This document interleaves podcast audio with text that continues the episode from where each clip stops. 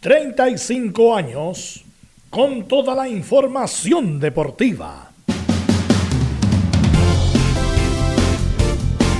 Vivimos el deporte con la pasión de los que saben. Estado en Portales ya está en el aire con toda la emoción del deporte. Comentarios: Carlos Alberto Bravo, Beiros Bravo, Leonardo Mora, Camilo Vicencio. René de la Rosa y Giovanni Castiglione. Reporteros, Nicolás Sará, Nicolás Gatica, Laurencio Valderrama, Juan Pedro Hidalgo, Rodrigo Cara, Rodrigo Vergara y Alfonso Zúñiga. Producción, Laurencio Valderrama y Nicolás Gatica. Edición, Leonardo Mora. Dirección, Carlos Alberto Bravo. Estadio en Portales es una presentación de Ahumada Comercial y Compañía Limitada. Expertos en termolaminados decorativos de alta presión.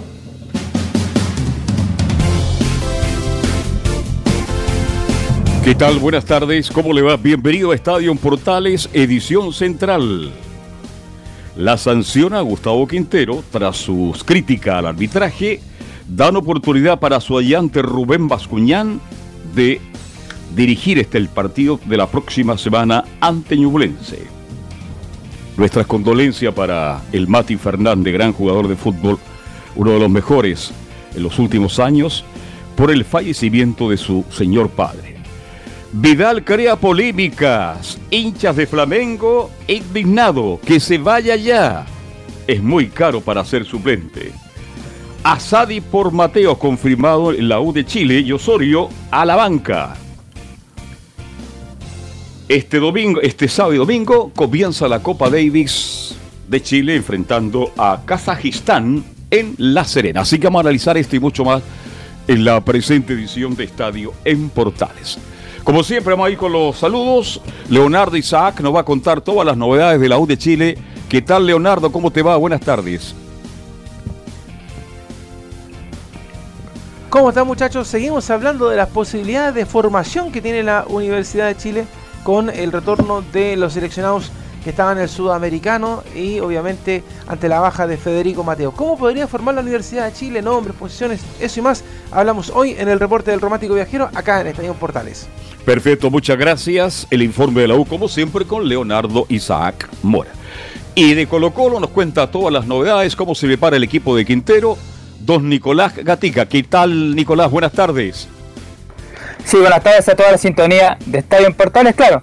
En Colo Colo finalmente se conoció el castigo para Quinteros, en definitiva no es uno, son dos partidos, a perder ante Ñublense y ante Huachipato, dos equipos del sur. También, claro, leeremos ahí las condolencias por parte del Club Colo Colo, la familia de Matías Fernández, o el propio jugador justamente por el sensible fallecimiento de su padre.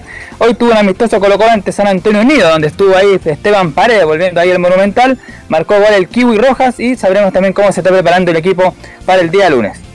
Perfecto, mucho equipo goleador, equipo puntero, equipo que quiere seguir ganando en la cuarta región. El informe de Católica con Camilo Vicencio Santelice. Camilo, buenas tardes. Muy buenas tardes, Carlos, para usted y para todos los auditores de Estadio en Portales. Sí, en la Católica, que vamos a escuchar la palabra del técnico Ariel Holland.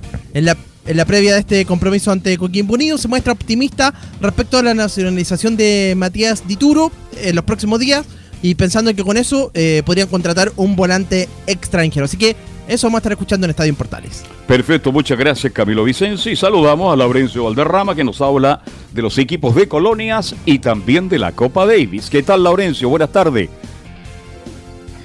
Muy buenas tardes para don Carlos Alberti y para todos quienes nos escuchan en Estadio Portal. Hoy día van a haber novedades que van a alegrar seguramente a nuestro capitán. Bueno, eh, primero que todo porque el equipo chileno de Copa Davis está completo para poder jugar ante Kazajistán. Todos los jugadores están disponibles, encabezados por supuesto por su capitán Nicolás Mazú. Así que tenemos escuchando las declaraciones del doble oro olímpico en conferencia de prensa. Y también en el bloque de las colonias tendremos informe por partido doble. Primero con las declaraciones de Ronald Fuentes, eh, lógicamente enfocado en poder vencer al cuadro del, del, Everton y aprovechar, eh, por supuesto, al refuerzo Tomás Rodríguez, estaremos conversando de ello, y también la novedad de la conferencia de hoy en, el Autas, que el técnico eh, Manuel, Fernández confirmó oficialmente el retorno del Lauta, de Lautaro Palacios al cuadro del Autax para esta temporada. Este y mucho más en Estadio Portales. Bien, muchas gracias. Vamos con nuestros estelares, con nuestros comentaristas. Está por ahí el profesor Giovanni Castiglione. Muy buenas tardes, Carlos. Buenas ¿Qué tardes a todo el equipo, a todos los oyentes de en Portales. Acá, atento al programa de hoy. Así que estamos atentos. Ok, muchas gracias. Lo saludamos y lo volvemos a saludar porque es comentarista Camilo Vicencio. Buenas tardes. Sí, pero dos veces. Camilo. Sí, no, pero No, para comentar ya. todo, todo lo que está sucediendo con justamente con, con las declaraciones de, de Arturo Vidal también, Carlos, que han generado bastante Uh, polémica. A eso me iba a- Arturo Vidal. Arturo Es- dan- pero anda está, dando, está dando jugo, pero. Hace mucho tiempo. Está dando jugo, pero grave, Arturo Vidal. Que alguien, que alguien le diga que se calme, porque si no va a terminar mal su estadía en Río de Janeiro. Saludamos a todos nuestros compañeros, saludamos también a Milo Freises, que está a cargo de la puesta en el aire como todos los días, y que también lee el presente resumen informativo.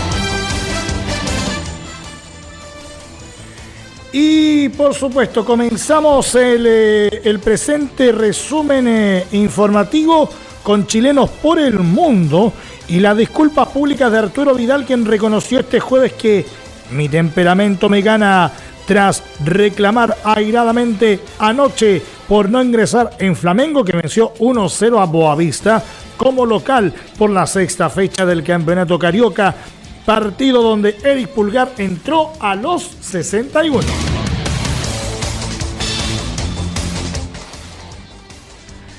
Seguimos en Brasil donde Luciano Arriagada, ex delantero de Colo Colo, marcó su primer gol en el triunfo del Atlético Paranaense 5-0 sobre Azuris por la sexta fecha del torneo paranaense donde son líderes con 18 puntos.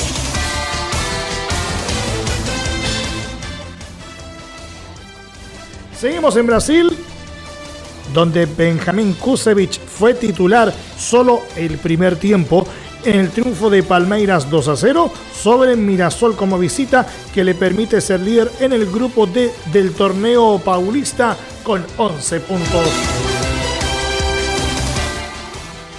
Nos vamos a Francia, donde Alexis Sánchez, que fue titular hasta el minuto 74 en el triunfo de Olympique de Marsella 2 a 0 sobre Nantes como visita por la fecha 21 de la Ligue 1, eh, ubicándose en el eh, segundo lugar con 46 puntos luego de completar nueve partidos invictos.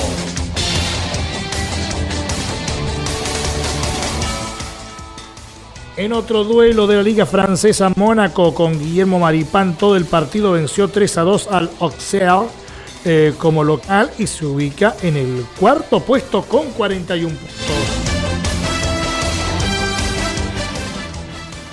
También en Francia, Gabriel Suazo fue titular por primera vez durante los 90 minutos en Toulouse, que goleó por 4 a 1 a Troyes eh, como local. El cuadro del ex capitán de Colo Colo se ubica en el duodécimo puesto con 29 puntos. En España, Real, Madrid, eh, Real Betis de Manuel Pellegrini y con Claudio Bravo, suplente, perdió 2 a 1 ante el líder Barcelona como local en un duelo pendiente por la fecha 17 de la liga y se ubica sexto con 21 puntos. En Italia, Pablo Galdames debutó y jugó desde el minuto 83 en Cremonese, que dio el batacazo al vencer 2 a 1 a la Roma como visita y avanzar a semifinales, donde se medirá a Fiorentina. Nos vamos a Inglaterra, donde Francisco Sierralta fue operado exitosamente tras una fractura en el pie con Watford, tras la derrota del sábado 28 frente al Middlesbrough. El defensa chileno debería volver a fines de marzo. Por último, la tenista chilena Alexa Guarachi y la taiwanesa Latisha Shan avanzó a semifinales del WTA de Tailandia luego de vencer a la dupla de Xin Jung Han y Be Bethany Matek Sanz por 6-4 y 6-4. Esto y más en Estadio en Portales. Ok, gracias Emilio. Bueno, quiero partir eh, con la Copa Davis. Quiero partir con la Copa Davis porque se va a jugar este fin de semana. ¿Y por qué quiero partir? Va incluso el, eh, la opinión es más amplia que lo que va a pasar e- este fin de semana. Eh, he escuchado a Piquet eh, mucho estas últimas semanas, diría yo, último mes, respecto de él, de- desde su retiro del Barcelona. Habla mucho por... ¿Quién está ahí como reboteando? Parece... Bueno, Alguien está- alguien está, sí. Eh, Lo abierto. bueno. Eh, Don Emilio, ahí. Sí, el, sí, ahí sí, Gracias, perfecto. Gracias. Emilio. Bueno, el punto es que quería decir lo siguiente. He escuchado mucho a Piqué, mucho de- desde su retiro del Barcelona. Él es un empresario también, un empresario importante. Eh, y discúlpeme el lenguaje, pero qué tipo más discreto que es Piqué en sus pensamientos, en sus opiniones. Él y su empresa destruyeron la Copa Davis. La destruyeron. Perdió su épica, perdió su mi- misticismo, perdió lo que tenía, que justamente querían hacer cambio en la Copa Davis porque era muy largo, porque era muy desgastante, pero si esa era la gracia. po. Era la gracia justamente de la Copa Davis que el local imponía sus condiciones y sus cantos, sus pelotas, y cuando uno ganaba la Copa Davis era realmente un- una, una cosa extraordinaria. Ahora, bueno, ahora Piqué y su empresa ya no, no, no son socios con la, con la Federación Internacional de Tenis, ya no va, no va a ser, no va a estar cargo de la producción, pero estos muchachos hicieron toda la Copa Davis, la final de las Copa Davis, en un solo lugar, a tres partidos en cancha rápida, que nadie veía el resto de los partidos. Uno veía, por ejemplo, hoy está jugando Alemania con Inglaterra en pasto, y uno lo veía porque era en forma paralelo, y había el- la zona 1 de, de distintos continentes y el grupo mundial. Bueno, todo eso, todo eso que teníamos eh, enraizado, que teníamos internalizado, se perdió con esta Copa de Davis. Eh, también, ¿y ¿por qué me refiero a Piqué? Piqué con lo que piensa del fútbol, con todo este invento que tiene este de Fútbol 7, que es un circo, la verdad, que no tiene ningún sentido, no tiene ningún valor futbolístico, la verdad, es puro circo entre el Twitch y el fútbol. Bueno, y no voy a hablar nada de su cuestión personal, que eso no tiene nada que ver con, bueno, con la cantante Shakira, pero en general lo que opina del fútbol, lo que opina del negocio y lo que hizo con la Copa Davis, que la destruyó, nosotros nosotros te- tenemos, el, chileno tiene tradición tenística desde los años, incluso desde Lucho Ayala, Anita Lizana, de lo que hicieron Fillol, Cornejo en la Copa Davis, bueno, ahí después podemos hablar de lo que le pasa al Pato Cornejo, Hans Gildemeister, que llegamos, fuimos el primer país latinoamericano en llegar a una final de la Copa Davis. Eh, y fu- fuimos el primer país, fue el primer país que, bueno, medalla, medalla olímpica, el primer país que tuvo un número uno del mundo, y eso todavía le- les va a doler a algunos. Pero bueno, tenemos tradición tenística y lamentablemente, no lo digo por esta generación, pero esa mística, esa, eso se perdió. No por, no, no por nosotros, sino por justamente los dirigentes que hicieron un mamarracho y convirtieron la Copa Davis en lo que lo convirtieron, que ahora se juegan dos días, al mejor de tres sets, y todo muy rápido. Laurencio, usted que tiene el informe de los chilenos que se van a enfrentar a Kazajistán. Sí, y justamente complementarte esa información, lo que tú marcabas recién, que, que, claro, tiene un año como de transición porque Chile, Dios mediante, si logra ganarle a Kazajistán, va a una serie, a una ronda grupal, o, los, o los octavos de final del, del Grupo Mundial de Copa Davis, que se van a jugar en cuatro sedes distintas entre el 14 y 17 de septiembre, es decir, en la previa de las fiestas patrias, y obviamente los ganadores van a, la, a, la- a las finales de la Copa Davis que se van a jugar entre el 22 y el 26. Así que eh, ya es una etapa de transición. Lo, lo que estaba ocurriendo en, en el tenis, por lo menos quienes seguimos el tenis, lógicamente estamos eh, de acuerdo con esas críticas a Piqué. Eh, una cosa es eh, lo que fue como central de Barcelona y lo otro su tema de los negocios. Así que bueno, pero por lo menos ya eh, hay una transición a lo que va a lo que va a ser esta nueva Copa Davis que se ya que por lo menos se, se espera que vuelva a como era antes con, con la localidad eh, en Déjame- los distintos países. Déjame preguntarle a nuestros comentaristas, Sí, sí. Giovanni, eh, ¿qué recuerdos de algún partido de Copa Davis jugado en Chile se te viene a la mente, Giovanni, tú que también te gusta el tenis? Porque me llamó la atención, era muy chico, cuando Sergio Cortés desmaya, Uh. creo que a Mark Knowles, Puede ser con el slice. No eterno entiendo. de- El slice. Año 93. Claro. el slide. estaba en el estadio, bueno, me comí, imagínate, me tomé como 100 bebidas, el partido Y- fue eterno. Y con el sol que había. Sí, no, pero ese me quedó grabado, vi a varios partidos, me tocó ver a Chino Río, a varios, pero ese me queda grabado, era chico y vi que como, como el jugador se empezó a desvanecer y no pudo seguir. Oye, el otro día, el otro día en, hay una página en Instagram muy buena que se llama Videoteca del Tenis Chileno, que tiene el mejor archivo del tenis chileno de, de- de to- todos los tenistas, de todos los enfre- enfrentamientos, y salía justamente Sergio Cortés, y yo le pongo, bueno, a no criticar tanto que Sergio Cortés en esa época, cuando no había muchos jugadores, era el que sacaba la cara por el tenis chileno y ganaba sus confrontaciones, y me, y me manda un mensaje por interno Sergio Cortés, me dice, gracias partner. O sea, con eso, con eso quedé pagado, pues, viejo, quedé pagado con lo que me dijo Sergio Pero. Velus, con respecto a lo que tú decías, concuerdo plenamente. Piqué hecho perder la Copa Davis. Era lindo la localía, era lindo tener los tres, los tres días de Los tres tenis días, justamente. que se pudieran repetir y, y el, y el segundo día era el doble, que era bien esperado porque marcaba la diferencia si era el 3-0 o era el 2-1. Justamente, justamente. Entonces no, se echó a perder y, y de lo que tú decías, se perdió todo eso que era, que antiguamente, y no hace tanto tiempo, el campeón de la Copa Davis era campeón de verdad. Campeón de verdad, justamente, yo estoy totalmente de acuerdo y este muchacho Piqué, por eso te digo que va más allá de lo que, de esto del Piqué, el negocio de la Copa Davis, lo que opina, lo que hace, lo que dice, Que la tiene que tener la cabeza nublada, compadre, hay que Tiene ser la- sincero. se volvió loco, ah, se volvió loco Piqué. Pero la culpa es de la Federación Internacional, pues velo, ¿cómo hace? También. Es las lucas mandan, Pues yo puedo ofrecer toda la plata del mundo, pero es la Federación. Pero por eso le puso toda la plata a la federación para hacerlo de, de otra Le manera y la federación. Que Claro, hay que volver entonces al dijeron- formato tradicional. Yo tuve la suerte, el privilegio de estar para la gran final Chile con Italia. Era muy niño. Manuel ¿Qué año Antonio? Pantolain, ¿Qué año jefe del departamento de 70 deporte de la y- tercera estamos- Pipito. 76. 76, Exactamente, sí, sí. 76. Y era una Mira. fiesta, eh, no solo en Chile, en el mundo, cuando se jugaba los partidos de la Copa Davis. Tenía tanto encanto, tanta emoción que se llenaban los estadios. Y tuve la suerte de ser uno de los primeros relatores a través de la radio del tenis. La época del Chino Río, yo transmití. Pero te mucho- pregunto una cosa, Sí, eh, pero es distinto transmitir tenis.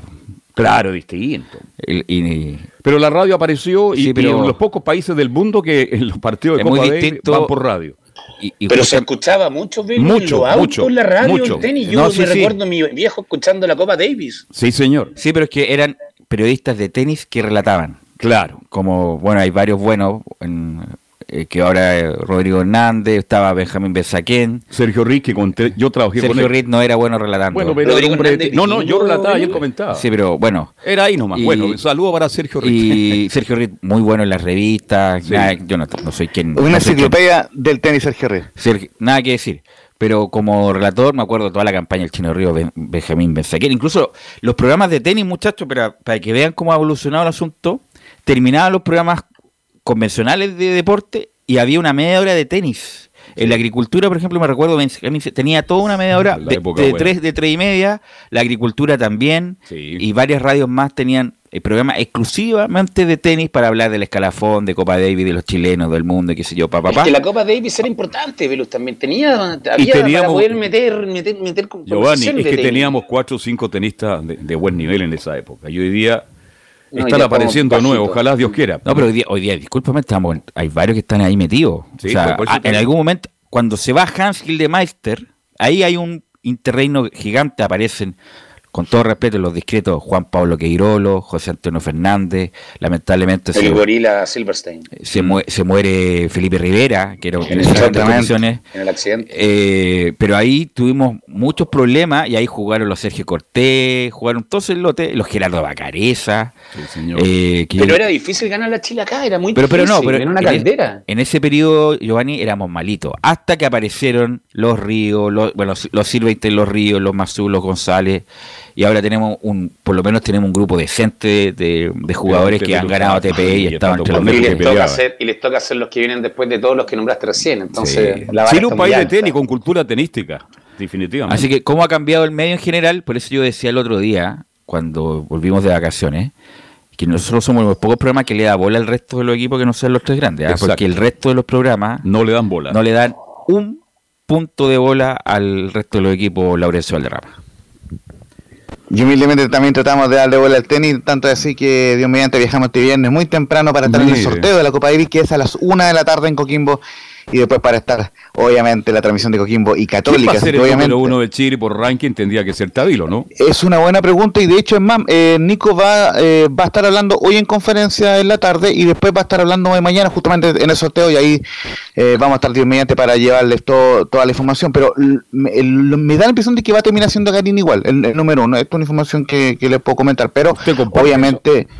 No, no, pero eh, van a jugar eh, Garín y, y, y, y- y Alejandro eh, Tavilo, van, van a ir ambos. ¿no? así que por lo menos esa esa es la idea, de, de hecho están, están 2 y 1. Kazajistán tiene un flaco que más Sí. o menos, ¿ah? Así Sí. que, pues, sí. Que no, 30 no- Sí. que no juega Alexander. Bublik, que está Así número es. 36. Ahí Oiga, pero antes, antes se me olvide, muchachos, le, le justamente lo que decía Giovanni Castellani, un crack, como siempre, del bambino Giovanni, que este día, a ver si estoy bien en la fecha, el día domingo, justamente, se van a cumplir 30 años de ese famoso partido 5 de febrero del 93, donde Sergio Cortés le ganó a Mark Knowles por 4-6, 3-6, 7-6, 1-2 y retiro. Así que se, desmayó. Se desmayó tanto, tanto slice. Contestaba Exacto. todo Cortés. Y- po. Vea, Ha sido y el ojo, partido por- con más likes de la historia del tenis. Exactamente. Oye, ¿Por qué Sergio Cortés, mira, disculpa Laurencio, Sí, Sergio sí, Cortés dale. también jugué, no sé si jugó una primera ronda, una segunda ronda Sí. del US Open con Boris Sí. Becker. Y Boris Becker dijo algo parecido, nunca había jugado con alguien que la pasara tan despacito con Sergio Cortés porque llegaba, yo creo que llegaba a la mitad de cancha con el slice.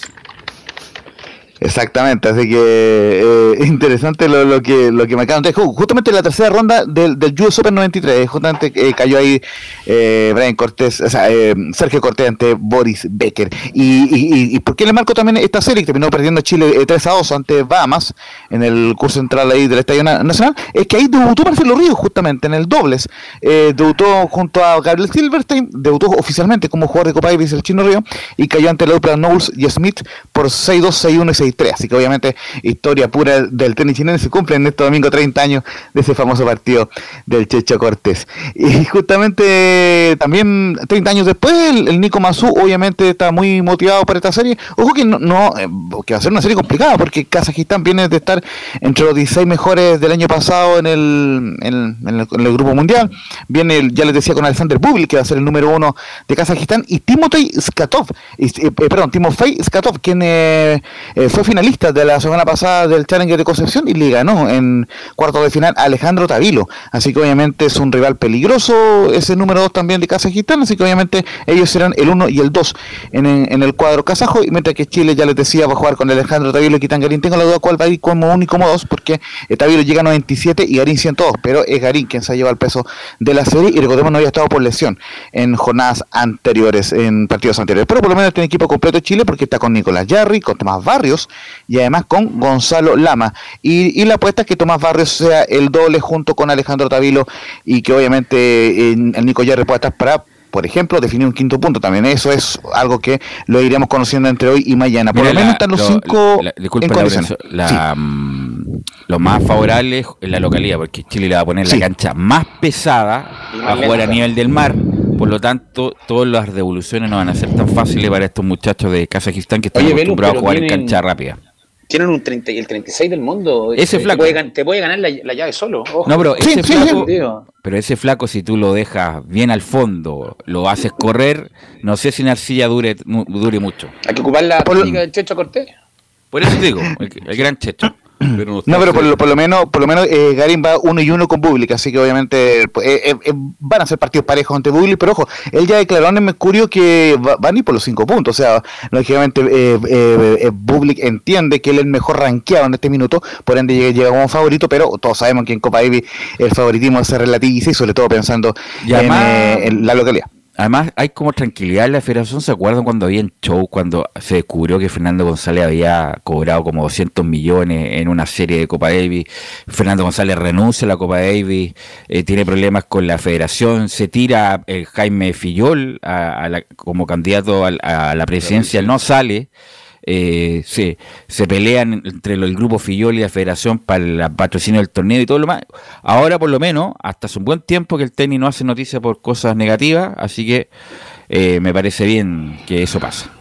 Y en ese sentido ha, ha sido clave la labor de Nicolás Mazú para aunar criterios, es un tipo que siempre está dialogante con diferentes partes, eh, con, con la federación, con los jugadores, siempre trata de mantener a todo el grupo unido y en ese sentido hay una muy buena labor de Nico Mazú al respecto. Y justamente eh, lo, lo que tú comentabas, eh, o lo que ustedes comentaban hace algunos minutos, hay un detalle importante de la camiseta de- del equipo chileno, que va a tener la frase, la famosa frase, nada imposible en la parte de la espalda.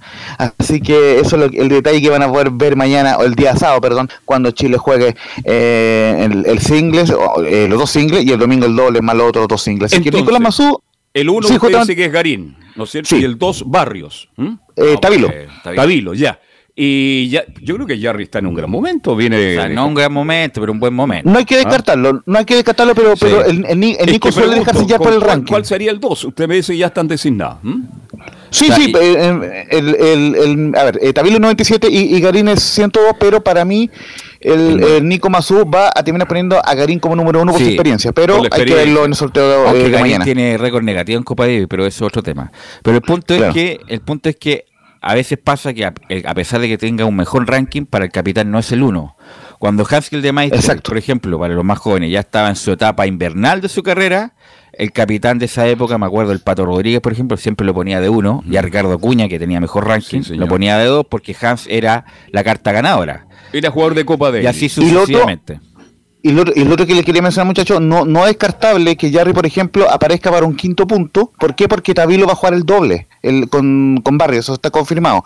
Entonces, en ese sentido, eh, no, no es descartable que maneje su baraja eh, de cartas Nico Mazú, como tiene como pocas veces todos los jugadores disponibles, y Jarry aparezca en un quinto punto para definir, porque eh, Garín como uno debería jugar el cuarto punto. Así que eh, vamos de inmediato con lo que dijo el, Nico Mazú hace un par de días, y lo que les decía recién sobre el recuerdo que él tiene de la frase nada imposible, hay momentos que quedan marcados para siempre, y uno de ellos fue el nada es imposible en Rancagua el año 2009. Eh, hay momentos que quedan marcados para, para siempre. Uno de los cuales fue en Rancagua el 2009, cuando en el quinto punto, casi a las 3 de la madrugada del lunes, eh, me tocó definir y pude sacar ese partido adelante contra Austria y, y después del, del- partido, en un momento de, de mucha emoción, dije nada, es imposible y, y hoy día han pasado muchos años, fue justo para un 18 de septiembre. Chile con ese triunfo que pude eh, ganar en cancha, nos mantuvimos en el Grupo Mundial, fue muy, muy emocionante, fue uno de los grandes momentos de mi carrera. Y cuando dije esa, esa frase hasta el día de hoy, muchos niños, eh, mucha gente se identifica con eso. Y creo que al final, aparte de, de uno luchar en la cancha y todo, uno trata de traspasar ciertos mensajes que queden en el tiempo. Y la verdad que hoy día esté en la polera me, me trae mucho orgullo, es una sorpresa, eh, supe hace bastante poco. Y creo que cualquier eh, frase de esta te da fuerza, te da ánimo. Eh, yo realmente creo eh, en este tipo de cosas, cuando uno se enfoca en la vida y es positivo y, y lucha hasta el final y lo hace con pasión, eh, no te asegura un resultado final, pero sí te asegura que te puede ir mejor si, si no lo piensas de esa manera. Bueno, me acuerdo perfecto, me acuerdo perfecto, just- pero en esa era la Copa Debbie antigua, po, y nos recordamos justamente Sí. ese partido porque era la Copa Debbie antigua, Mazú, con Stefan Kubek. Tres de la mañana. Exactamente. Stefan Kubek, me acuerdo porque era contemporáneo a Marcelo Ríos Kubek, eh, ganó y ganó muy bien también. No sé si él también hace un gran, tiene un gran triunfo con Arvati, me parece que en la misma media luna de Rancagua, no sé si él o, o Fernando González. Pero bueno, tenemos esos recuerdos justamente por la Copa Davis antigua, la verdad, de esta nueva generación. Lo único que recuerdo es que, que Garín le ganó a Austria de visita y ahí pudimos ir- volver al Grupo Mundial. Es el único recuerdo que tengo Pero este, a con la corto última plazo. Copa Debe con Piquet, me imagino, ¿no? No, Piqué ya, Sí. ya no está. Ya, qué bueno. Es que eres Pero no sé ahora. si... Pero, Esperemos que vuelva la antigua, El si el antiguo formato antiguo formato, tiene que ser como es, la ensaladera de plata, si la Exacto. buscan y era tan bonita tenerla, y lo- el Sí. espectáculo que era esa final transmitida, ¿no? Era una locura. la Copa Ahora los partidos jugó- a tres sets y jugando el mismo día el dos, Sí. ¿no? ¿Qué les pasa? Laurenzo. Y justamente vamos a ir con, lo- con un par más de Nicolás Mazú, eh, con lo siguiente con Kazajistán, ya lo decíamos, el rival no se confía para nada Nico Mazú, sobre todo eh, con este jugador top, top 40 que está en el cuadro kazajo, Kazajistán está en el grupo mundial y tiene un equipo bastante completo. Eh, bueno, la verdad que tiene un equipo que están muy bien rankeados en, eh, en el ranking mundial. Son un equipo que, han estado en el grupo mundial también, peleando ahí. Vienen de jugar ahora la última, el último año en el Grupo Mundial, donde están los mejores 16 equipos del mundo. Tienen un equipo bastante completo, tienen buenos ciclistas, buen equipo doble, tienen jugadores con mucha experiencia, otros que ya están entrando con fuerza, jóvenes, entonces tienen un, un mix importante. Tengo el mayor de los respetos hacia ellos, eh, lo he visto durante mucho tiempo, sobre todo a Kukushkin con... Eh, con Bublik en el circuito porque estoy generalmente en los torneos, la pareja doble también, algunos me tocó entrenar varias veces y tiene un jugador joven como Skatov que, que jugó la, la, final la semana pasada en, en, en, Concepción. Por lo tanto, cuando sale el sorteo de la Copa Davis, desde ahí yo empiezo a trabajar y a pensar en, en los jugadores que ellos pueden poner, en las distintas situaciones que pueden pasar. Eh, he tenido la oportunidad de verlos jugar en Australia, eh, eh, he seguido los pasos de ellos y, eh, generalmente en el circuito puedo verlo en vivo y en directo cuando estoy en los torneos y eso me da una perspectiva importante. Y la otra que vamos a escuchar es del Nico Mazú y dice, es muy importante el apoyo del público y ojalá llenemos el estadio porque nos jugamos el paso al Grupo Mundial. Y, y me ha tocado eh, jugar eh, el año pasado incluso en el club donde yo partí jugando, en el Club Unión, cosa que fue muy emocionante y ahora nos toca estar acá en la cuarta región y y si hay un estadio para 10.000 personas porque realmente queremos llenarlo, es muy importante el apoyo del público, porque la verdad que con 10.000 personas eh, a favor se siente, eh, el rival también lo siente, los jugadores de nosotros, la motivación va a ser eh, muy, muy alta. El público juega un rol fundamental, sobre todo cuando se juega de local, y ojalá que la gente nos pueda acompañar el fin de semana, llenar ese estadio porque esta es una serie muy importante. Estamos jugándonos el paso a estar dentro del Grupo Mundial, dentro de los 16 mejores equipos del mundo. Eh, no hace mucho tiempo estuvimos ahí, el año 2019 pudimos clasificar. Para mí fue un, sueño hecho realidad porque eh, estuve en el Grupo Mundial como jugador, después me tocó como capitán. Pasaron 4 o 5 años y, Chile llegó ahí y ahora tenemos la posibilidad de acceder ahí estando en casa. Bueno, pero el punto es que la, la, verdad no aprendió mucho la venta de entrada. Me llegaba una información que solamente sí. hay un 20% uh, de tickets no, vendidos. Sí. Muy bajo para un, un encuentro así. Las entradas parten en 44 mil pesos. Y Exactamente. Hay un, hay un rumor que eh, puede haber dos por uno. Por lo tanto, 10.000 personas y que se, hay 2.000 solamente vendidas. Muy, la verdad, muy poco para lo que se esperaba. Velo, pero puede ser por esto mismo que comentábamos sí. del formato de la, de la Copa Davis, como que la gente no está muy, no hay, no hay mucho, mucho ambiente, por eso, por eso mismo, sí. No, eh, eh, justamente bien con, complementando con lo que dice Velo, efectivamente la, eh, las entradas, por lo menos los hinchas han considerado que están caras, digamos, 44.800 es la más barata, claro. la General Costa, entonces, claro, por lo menos cuando fue el club de la Unión, vale menos gente, eran 2.000 personas, se, se llenó eh, ambos días, porque obviamente eh, había una efervescencia mayor y entiendo que los precios están un poco más baratos, entonces obviamente sí. lo más probable es que haya un, no, una oferta... Y la situación económica es distinta, la, sí, el es verdad, económico también. es distinto, si todo ha bajado, se ve mucha gente, pero la gente está gastando mucho menos. Todo ha subido. Todo ha subido. Entonces, por eso digo, se ve mucha gente en los balnearios, dice, ah, están no, pero la gente está gastando menos porque tiene menos plata. Esa es la, la respuesta. Ahora, 10.000 personas, si llega al 50% de la capacidad, creo que hace un excelente público. Sí, sí. Definitivamente, como dice Velo, eh, no se carta que hay un 2 por 1 durante esta jornada para, para que, que, que, público. poco. Si la Copa de Davis hace cuánto que no se juega en Chile para que vaya la mitad de lo que estaba presupuestado. Poco, pues no es, un, no, es un, no es un evento que se haga todos los fines de semana, ojalá. Ojalá, ojalá se llene. Ojalá se llene, pero parece que no va a ser así, Laurencio. ¿Algo más, Laurencio? Sí, justamente como les decía, muy, eh, muy, muy, probablemente solamente falta la, confirma, la, confirmación oficial de la federación, pero eh, de, de, de, eh, debería venderse el 2 por 1 ya por lo menos casi un hecho. Y lo otro que recuerda es justamente que el mañana el sorteo a las 1 de la, de la tarde, el sorteo de lo que va a ser eh, los emparejamientos de los partidos que se van a jugar. El sábado 4, desde las 12 del mediodía, ese día van a jugarse los dos primeros singles, y el domingo 5 se jugará desde las 11 de la mañana el dobles y los singles 3 y 4 en el campus en el campus Trentino de La Serena, ojo, donde también se jugó la Copa Davis ante Rusia el año 2007, donde Chile lamentablemente perdió, esperemos que esta vez logren un resultado distinto ante Kazajistán para volver al Grupo Mundial, hace mucho tiempo que Chile no, no, no lo logra jugando de, de, local. Lo, mm. no, claro, porque lo, lo hizo ante Austria como pero jugando de local no lo hizo justamente de la serie ante Austria, así que... ¿Y si eh, Chile no esperemos... pasa, con quién le... No, pues Europa es, vuelve al grupo Sudamericana. Ya, y ahí se enfrenta con Perú, ¿no? Eh, puede, puede pasar eh, perfectamente que eh, Perú también juega repechaje, así que, así que obviamente Argentina también juega repechaje ante Finlandia, así que hay, hay varias series que las podemos ir repasando el día de mañana, pero lo cierto es que Chile, si que pierde, lógicamente juega en la zona eh, americana y si, y si gana, obviamente va al Grupo Mundial, que es lo que soñamos todos aquí en el mundo del tenis. muchachos. Hay una un libro, Mario Cabala parece que era Camilo, eh, ¿Sí? Mario, Mario Cabala, que es especialista en tenis también, que habla justamente de una de las series más especiales del tenis chileno de todos los tiempos, que fue en la India. Que fue en la India con Pasto, juega Marcelo Ríos, Gabriel en los singlistas, Mazú, que estaba recién empezando, juega eh, dobles con Marcelo Ríos, Gabriel Silverstein, uno de los arrugones más grandes de la historia del tenis chileno. eh, gana muy bien Esa fue de madrugada, ¿cierto? de madrugada, justamente después del Sí. 18, me acuerdo. Lo vi, lo vi, lo vi. Lo vi. eh, El año de- 97. Después del 18, me acuerdo que llegamos con unos amigos a ver el tenis, eran como la una de la mañana y vemos el tenis. Gana muy bien Marcelo Río a Maje Chupupati, que era un gran doblista, y, y Gabriel Silverstein no juega nada con Leander Páez. Bueno, y después juegan el dobles, Ríos con Mazuki hacen un extraordinario doble, a esa en ese momento una de las mejores parejas del mundo en dobles, y pierden, el quinto, pierden el quinto set. Bueno, Marcelo Río, cuarto punto, le gana a Leander Paez, haciendo un tenis extraordinario Marcelo Río, y a Rugetti nuevamente, Gabriel Sirvente, y ahí Marcelo Río en el túnel dice, bueno, no lo voy a repetir acá, pero qué tipo más arrugón este, este. Cantaba en Eh, pañales. Claro, algo así, algo así. Eres una Y- enciclopedia del tenis peludo. Sí, yo, yo eh, veo y, jugaba mucho tenis.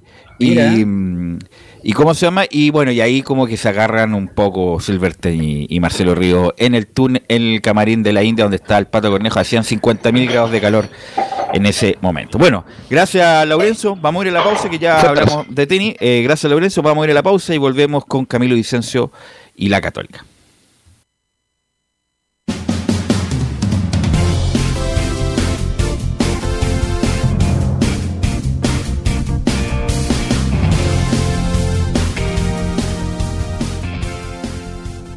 Radio Portales le indica la hora. Las 2 de la tarde, 7 minutos. ¿Quieres tener lo mejor y sin pagar de más? Las mejores series de televisión, los mejores eventos deportivos, equipo transportable, películas y series 24/7. Transforma tu TV a Smart TV. Llama al 973-718989. Twitter arroba panchops. Visita www.radiosport.cl, el sitio web de la Deportiva de Chile. Programas, noticias, entrevistas y reportajes, podcast, radio online y mucho más. Todo lo que pasa en todos los deportes lo encuentras en www.radiosport.cl. La Deportiva de Chile en Internet. Wikiplay, la primera red de medios digitales para radio y televisión. Sintoniza Estadio en Portales y comparte la pasión del deporte. Relatos, análisis, comentarios. Wikiplay, voz e imagen digital. Conecta, difunde, comparte. Descarga la app en Play Store. Termolaminados de León. Tecnología alemana de última generación. Casa Matriz Avenida La Serena 776 Recoleta. Fono 22 622 5676. Termolaminados de León. Vive el verano en Portales Digital. La primera de Chile, viendo el país de norte a sur.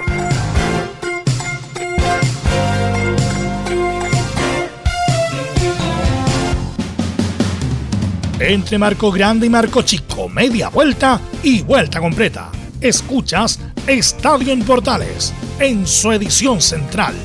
La primera de Chile, uniendo al país de norte a sur. Ok, 14 horas con 9 minutos en este día miércoles. Aquí Leo manda los precios. Jueves. Oye, increíble, ¿eh? Pero no está, no está tan caro. Bis Norte, la más cara, 89 No mil. está caro. No está caro. ¿Usted cuánto cree que cuesta los conciertos ahora? Eso es. Es que yo Ya. no voy a los conciertos. porque No, pero los conciertos son carísimos. parten con eso, no 90 lucas para arriba. Ya.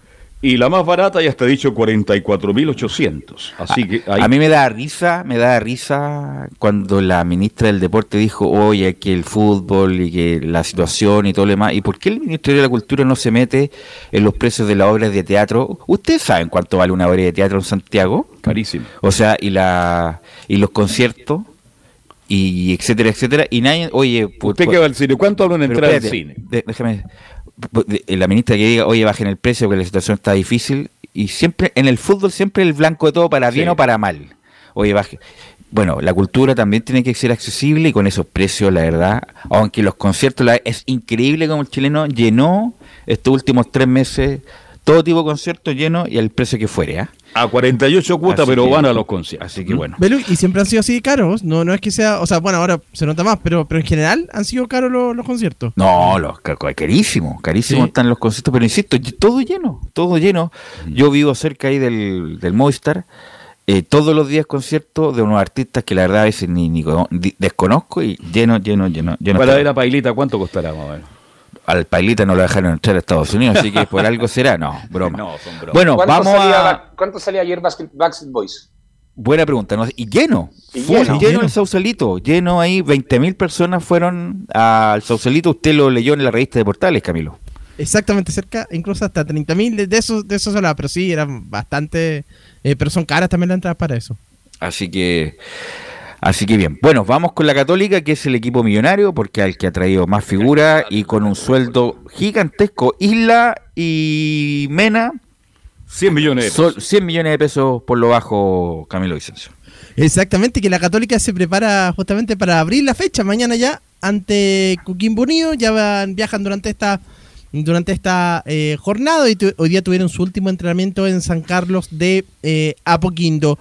Y ya hay alguna de la mm, respecto a los refuerzos, los que lo- los que llegaron durante esta temporada, Guillermo Burdizo, quien todavía no ha podido eh, debutar, pero ya está bien, están las prácticas, ya, bueno, ya mm, eh, tuvo una, recordemos, una, mm, un desgarro, él tuvo en, lo- en los primeros días cuando, cuando llegó, pero no, no va a estar para este compromiso, sino que ya en la semana, se- de acuerdo que le- lo que decía el director técnico Ariel Holland, es que lo van a probar en nuestros partidos amistosos para, para obviamente, para que, mm, eh, para que esté para la semana siguiente, para el partido contra Cobresal, que es el próximo domingo. El que sí ya podría estar es Franco Di Santo, él tuvo una sobrecarga muscular, por eso no estuvo en el partido contra, contra Cúrico y ahora ya podría estar eh, incluso siendo eh, titular eh, eh, Franco Di Santo, que convirtió un gol en la primera fecha.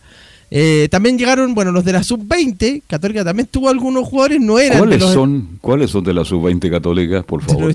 Brian González, que es uno de- Ah, el volante. el volante, sí. Sí. Brian González eh, Juega bien, juega bien. juega bien, es una, sí, eh, ya tuvo minutos con la Católica el año pasado. Eh, Diego Osa, otro que también tuvo alguno, también tuvo alguna aparición con, con la Católica el año pasado, y el arquero Tomás Guillé, también que, que es el tercer arquero de la Universidad Católica, y ellos iban a tener, eh, le iban a dar algunos días de, de descanso, pero ellos pero prefirieron eh, los propios jugadores eh, quedarse entrenando, así que no van a tener eh, esos, esos días.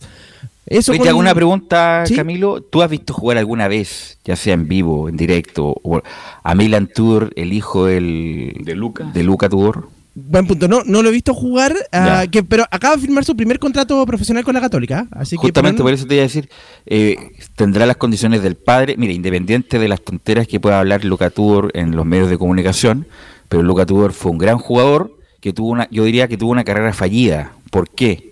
Porque a los 26 años, se retiró a los 28, pero a los 26 ya prácticamente estaba afuera, se desgarraba hasta la lengua. Sí, o sea, se pasaba desgarrando Luca Tudor, eh, pero era un, jugador de Jugó en grandes Suiza, ¿no? jugó en Suiza, jugó en Argentina. Argentina, un jugador de grandes condiciones, talentoso, eh, habilidoso, eh, cabeceaba bien, eh, elegante, tenía Bonito. grandes, condici- grandes condiciones. Eh, Luca es de la es de la generación de Zamorano.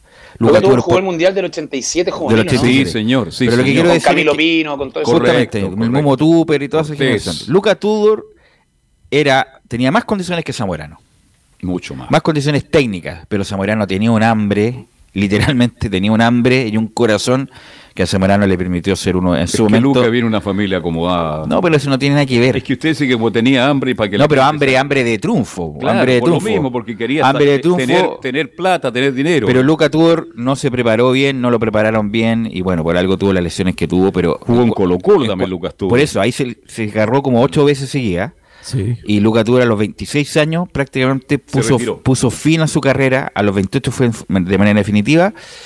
Y por eso pregunto por Milan, eh, Camilo, si tendrá condiciones parecidas al padre. Bien trabajado, imagínate el jugador que podemos, podemos tener. De hecho, se ha, hablado, se ha hablado bastante, pero no le han dado ninguna oportunidad todavía en el equipo titular. A lo mejor puede estar considerado ya para los próximos eh, para los próximos compromisos, pero no ha ido ni siquiera a la banca todavía. Pero, pero sé que eh, es un jugador del que se ha hablado de, de Milan Tudor. Así que seguramente ya con, con el transcurrir de los partidos va a, ser- va a estar citado. Pero escuchemos al director técnico eh, Ariel Holland, de mm, quien, justamente habló durante esta, durante esta jornada. Y en la primera se refiere a esto que yo les contaba, el regreso de los sub-20. Bueno, los chicos ya están entrenando eh, esta semana con nosotros. La verdad que eh, queríamos darle unos días de vacaciones y ellos quisieron reintegrarse rápidamente a las prácticas, cosa que, bueno, que habla del profesionalismo de los tres para, para estar rápido en el club. Así que, bueno, los vamos a ir llevando de acuerdo a las, a, este, a las circunstancias que vayamos teniendo con el equipo, ¿no? O sea, Osa y, y Brian van a estar en el, en el plantel para el partido. eh, y como arqueros van a ir Dituro y Perarnik. 19 años tiene de Tudor, ¿ah? Yo pensaba que era más chico, 19 años y mide 1,82. Milan Petar Tudor Yolito. Me imagino No ha es. debutado, ¿cierto? No. Eh, Yolito por la familia Yolito y su combo del italo italiano, una mezcla entre croata y italiano. ¿Pero es de ahí? Camilo. ¿Es de, de ahí? No sé, el segundo apellido es Yolito. Yolito. Oye, este, este era el equipo del 87, ¿se acuerda usted del equipo del 87? Me acuerdo. Velasco al arco. Velasco arquero. ¿Se acuerdan de Sotito, no? Carlos Ramírez de Guachipato, Hugo Cortés, Javier Marga, Lucho, Lucho Burre, Raimundo Tupper, Sandro Navarrete, Lucas Tudor, Fabián Stay, mire el equipo, Pedro González, Gerard Reichert, Miguel Latín, Juan Carreño, Reinaldo Hoffman, Héctor Cabello, Camilo Pino, Juan Reyes, entre otros, y Luis Ibarra, su técnico. Chile fue cuarto en ese mundial. Camilo. Lo gana lo gana Yugoslavia. Yugoslavia, con Boban Con Mirko Prosineski. Josic de entrenador. Claro, gran Boban, Boban Prosineski, Sí, eh, Zucker. Zucker. No, extraordinaria. extraordinaria. equipazo era. Equipazo. Camilo. Bueno, queda una semana para el cierre del libro de pases y a la Católica todavía no contrata este vola el volante que, que necesita, que es para cerrar eh, el equipo, que eh, eh, quieren tener dos, dos jugadores por puesto, la, la Universidad Católica, y les falta ese volante. Y todo está dependiendo, para que sea internacional, depende de lo de la nacionalización de Matías Dituro, que podría, podría ser en, en- en cualquier momento ya que, que se confirme. Y depende de ello si puede ser, eh, si puede ser eh, internacional justamente eh, el volante, que es la idea que tiene la Universidad Católica. Se le preguntó también al director técnico Ariel Holland por la nacionalización de Dituro y el volante. Eh, yo soy optimista porque sé que estamos dentro de los tiempos que este trámite normalmente sale, así que desde ese punto de vista baso mi optimismo, no por otro, otras circunstancias. Esperemos que, que así sea. Bueno, nosotros siempre dijimos que eh, queríamos un futbolista por línea, ya eso lo he dicho, y, y si no tenemos el cupo, tenemos un plantel que, que bueno, que tiene alternativas como para, para poder este, seguir adelante. Eh, nosotros eh, queremos que, que esos tres refuerzos que yo solicité en su momento sean un salto de calidad para el equipo, ¿no? Entonces, en este momento estamos, estamos dependiendo para ese refuerzo del cupo y si no llega, hemos arrancado el año sin el mismo, así que seguiremos igual. Ahí hay como una especie de resignación. En la última, en la última parte dice que, claro, si no eh, tienen para tienen opciones, lo cierto es que ha, puesto a Byron Nieto en esa, en esa ubicación, no, no tiene mucho tampoco en la zona de volante, al margen de Saavedra, de Pinares más adelante, eh, o de mm, o el propio Brian González, que es otra de las, de las opciones, pero volante sí, no tiene mucho en esa zona, a pesar de que él diga eso, hay como una especie Ya, de ¿y quién va a llegar Camilo? Porque los próximos jueves se cierra todo esto según usted, con tu información de inteligencia Con su olfato que, que hace mucho, que, que mucho le falta al Estado de Chile, ¿eh? independiente del gobierno de turno, porque hay ase- eh, increíble el asesinato en Bellas Artes, la verdad, cuatro asesinatos en menos de una semana en ese radio. ¿Quién va a llegar de volante, Camilo? Me da la impresión, y o sea, bueno, más que la impresión, va por, por el lado de Yoshimar Yotun. Por ahí podría, por ahí, El peruano. iría. Por ahí, sí, yo lo veo con. es- Era la- una de las ter- de la tercera opción, pero por ese lado tendría que, que por ese lado iría. Lo- ¿Velus? Sí, Lo de Ituro, la nacionalización, se- yo me recuerdo cuando se trató de bueno, se nacionalizó Bartichotto, también Morón, pero fue muy, costó mucho porque tuvieron salida fuera de Chile en- dentro de su, de su rango. Y parece ahora que cambiaron Ituro- las parece que cambiaron las normas, porque Dituro hace menos de un año y andaba en España. pues. Andaba en España, sí, por Claro, eso- a eso tenía que refiero. ser los cinco años, los cinco años correlativos la y si sales del país serían dos meses, tres meses a lo más, pero no un año casi que estuvo Dituro. Porque le pasó Pero- a Bartichotto, que al final Claro. tuvo que hacer siete años en total. Claro, entonces, bueno, yo la verdad desconozco la norma, cómo es el asunto ahora, eh, si hubo alguna ley complementaria, norma complementaria respecto del, del tiempo, del tiempo ininterrumpido que se debe permanecer en el país para optar a la nacionalidad, Camilo.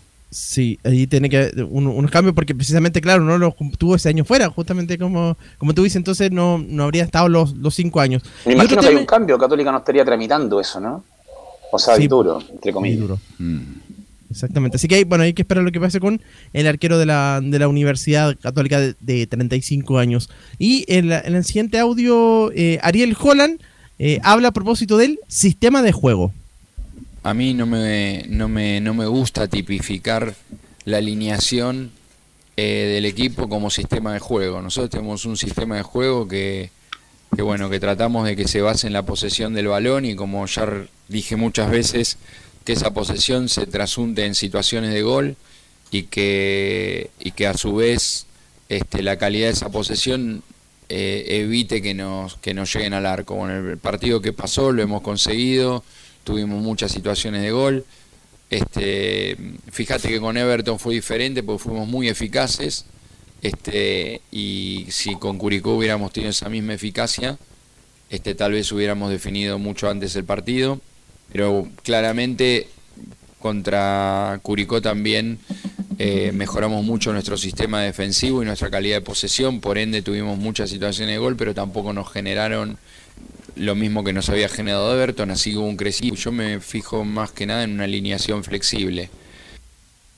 Sí, en eso de infor- formación flexible se refiere por los constantes cambios, porque incluso en el partido contra Curicó, en el segundo tiempo, en los últimos minutos, incluso cuando ingresa Alfonso Parot y Cristian Cuevas, eh, Eugenio Mena pasó a la zona del mediocampo, también algo que sorprendió bastante, así que por eso se refería a esto de la formación flexible el director técnico Ariel Holland en la previa de este compromiso de mañana a las 18.30 horas en Coquimbo. En Coquimbo, ojalá que la cancha esté en buenas condiciones. Aunque la cancha mala le favorece a Coquimbo, ¿ah? porque Católico, como le gusta jugar por abajo, hay cualquier champa la tiran para adelante, guardando la- las proporciones. ¿Algo más, Camilo? Eso por ahora con la Universidad Católica. Ok, gracias Camilo, muy amable. Vamos a ir con la U. La U también tiene novedades. Parece que le bajaron el pulgar a Felipe Gutiérrez y fue Mauricio Pellegrino. Y todo ese informe nos lo trae don Leonardo Mora. ¿Cómo están muchachos? Bonito panorama tiene la Universidad de Chile para el partido con Palestino de este próximo domingo por la tarde allá en el Estadio de la Cisterna. Primero ya se designó el árbitro para el cotejo. Felipe González Alviar nuevamente va a ser el árbitro del duelo entre los baisanos y los chunchos. Lo otro, como lo hemos ido conversando durante la semana, es el armado que va a tener la Universidad de Chile de cara al partido de este domingo, porque cuenta con casi todas las piezas, salvo el tema de Federico Mateos, que también lo vamos a mencionar, pero en los otros puestos tiene varios jugadores para poder eh, conformar el plantel, pues. ¿ah? El último fin de semana, ante la Unión Española, una de las grandes bajas fue el capitán Neri Domínguez, quien presentó complicaciones físicas que no lo permitieron estar presente en la cancha. Ahí apareció Luis Casanova, quien no desaprovechó la oportunidad acompañado de Matías Saldivia, quienes fueron bien evaluados por el cuerpo técnico. Si bien esta semana Domínguez se ha mantenido entre algodones, debe llegar el momento para que el técnico deba decidir cuál será su dupla de centrales, con el buen nivel que han mostrado los tres en competencia, entendiendo que Ignacio Tapia, pese a su esfuerzo, viene un peldaño más abajo en la discusión. En ese sentido se espera que la resolución por la lesión de Domínguez, Pellegrino empieza a inclinar por una dupla eh, que llene más su paladar futbolístico. La primera lucha se dio en la primera fecha cuando el entrenador se la jugó por Domínguez y Saldivia, donde el marcador fue un 3 a 1 a favor de Guachipato, mientras que un 1 a 0 el domingo pasado con Casanova y Saldivia. Así que están iguales a la hora de hacer un análisis de dónde y quiénes jugarían en la línea defensiva de la Universidad de Chile. La otra duda es, por ejemplo, cerrando la línea defensiva en el lado izquierdo, si es que está el juego de José Pepe Castro o de Morales. También ahí es otra de las dudas que tiene la Universidad de Chile llegando a este día viernes. Después, como lo decíamos, en el medio campo, pues el desgarro de Federico Mateos, que estará al menos dos semanas fuera de las canchas, por lo que se perderían los duelos de Palestino y Magallanes. En ese sentido, intentando mantener la base de los equipos que ha planteado en las dos primeras fechas del torneo, Pellegrino debe mover algunas piezas o nombres pensando en no desarmar lo estructurado. ¿Ah? Eh, hizo un 4-3-3, recordemos, en los primeros dos partidos, pero ahora eh, tiene más variantes con los regresos de los seleccionados nacionales que estuvieron en el Sudamericano de Colombia y se le abre un abanico de posibilidades. Es por esto que para esta zona se puede plantear el ingreso de Darío Osorio, que maneja lo de venir de más atrás en el ataque, aunque la marca tiene que aumentar sus esfuerzos en la Universidad de Chile. Con un toque más creativo para el sector, Lucas Asadi también muestra sus credenciales para poder estar en el 11 estelar ante Palestino, dando un toque de armador del juego para nutrir a los atacantes. Y estaba Fuentalba, pero Fuentalba, recordemos que partió a préstamo a Huachipato, así que también estaba eh, este hombre, pero recordemos que esta semana, lo contamos, fue el que llegó firmó y firmó dos veces, porque firmó el contrato profesional en la Universidad de Chile y luego para partir a Huachipato, donde ya fue oficializado ayer, de hecho a través de las redes sociales del cuadro Acelera. Así que tiene alto para mover las piezas en el medio campo la Universidad de Chile. De hecho, eh, lo que se especula es que solamente juegue con un hombre arriba o con dos hombres y el medio campo mucho más poblado. En ese caso habría que ver cómo se conforma el resto del plantel, pues ¿ah? de ahí hacia arriba. Me refiero a que va a estar con Emanuel Ojeda y ver si es que está Israel Poblete o Luis Felipe Gallegos y un poco más arriba con eh, Osorio, Asadi, eh, Fernández y arriba eh, Cristian Palacios o en vez de sacar a, a, de colocar, perdón, a Cristian Palacios, colocar a Fernández arriba y otro hombre más en la zona del medio campo como un nueve mentiroso o un media punta y vamos a ver cómo lo hace el técnico mañana cuando tenga la conferencia de prensa. Bueno, a propósito de los juveniles, ¿ah? estos volvieron a la Universidad de Chile, ya están eh, trabajando y obviamente vamos a escuchar la reflexión que deja eh, uno de los juveniles de la Universidad de Chile. Marcelo Morales habla acerca de este retorno a las prácticas después de estar estado en la selección chilena sub-20. Fue una, linda experiencia, encuentro que, que siempre estar en la selección es bueno, lo tomamos con muy buen aprendizaje, siempre, siempre uno aprende jugando con distintas selecciones y, fue un lindo aprendizaje para todos los, compañeros en general. Bueno, primero agarrarle la idea, la idea al técnico, encuentro que, que, de a poco lo vamos, lo vamos agarrando. Y ya después de eh, hacer un buen campeonato encuentro que, que ya venimos con ritmo, pero tenemos que agarrar la idea al técnico, al equipo y intentar hacer un buen año. Y otro de los juveniles que también habló fue Lucas Asadi, también con respecto a cómo ha estado el trabajo y cómo ve a los compañeros en estos días en el Romántico Viajero. Venimos recién llegando, si bien habíamos entrenado un par de días antes de irnos a la selección con el profe y con el equipo, pero ahora ya estamos al 100% enfocados aquí en la U y intentar hacerlo de la mejor manera, adecuarnos rápido a la idea del profe y, y como te dije, eh, llegar bien, hacerlo de la mejor manera y sacar esto adelante. No, lo mejor es que los veo contentos, los veo felices, también concentrados y súper unidos, que es lo más importante. Hay entonces la reflexión de estos jugadores nobles de la Universidad de Chile. También otra de las formas que podría jugar eh, en la Universidad de Chile podría ser un tridente de ataque eh, con Leandro Fernández, Cristian Palacios y Renato Huerta.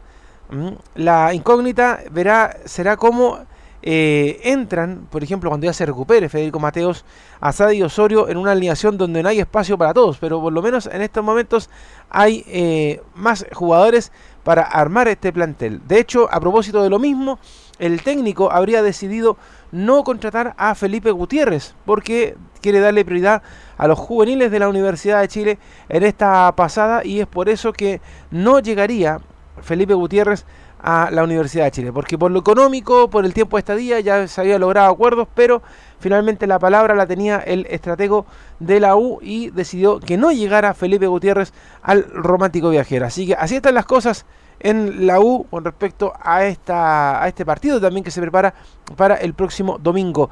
6 de la tarde, Estadio Municipal de la Cisterna, entradas agotadas por el lado de la Universidad de Chile, eran muy poquitas, 1500 entradas, y se acabaron rápidamente para que el público azul fuera a la cancha de la Cisterna. Así que mañana habla el técnico Mauricio Pellegrino y vamos a conocer por supuesto sus impresiones finalmente este rompecabezas que tiene que armar la Universidad de Chile y cómo ve el partido ante el equipo de los Chaguarmas. Un abrazo muchachos y como siempre el comentario a la mesa de la primera de Chile. Ok, gracias Leo. Bueno, lo de Felipe Gutiérrez parece que se va se enfrió definitivamente. Bueno, ya, ya- yo dije lo, lo que pensaba eso, que era muy raro que escalaran tanto las conversaciones si no tenían el visto bueno del entrenador. Entonces, ¿para qué hicieron toda la negociación si después iba a bajar el pulgar, entre comillas, el, el, el- el técnico? Yo creo que en condiciones normales debería ser Osorio, Asadi, Leandro Fernández y arriba de ellos Palacios. Detrás de ellos Gede y ahí está la interrogante. ¿Quién acompaña a Geda? ¿O Poblete, o Mateos, u otro?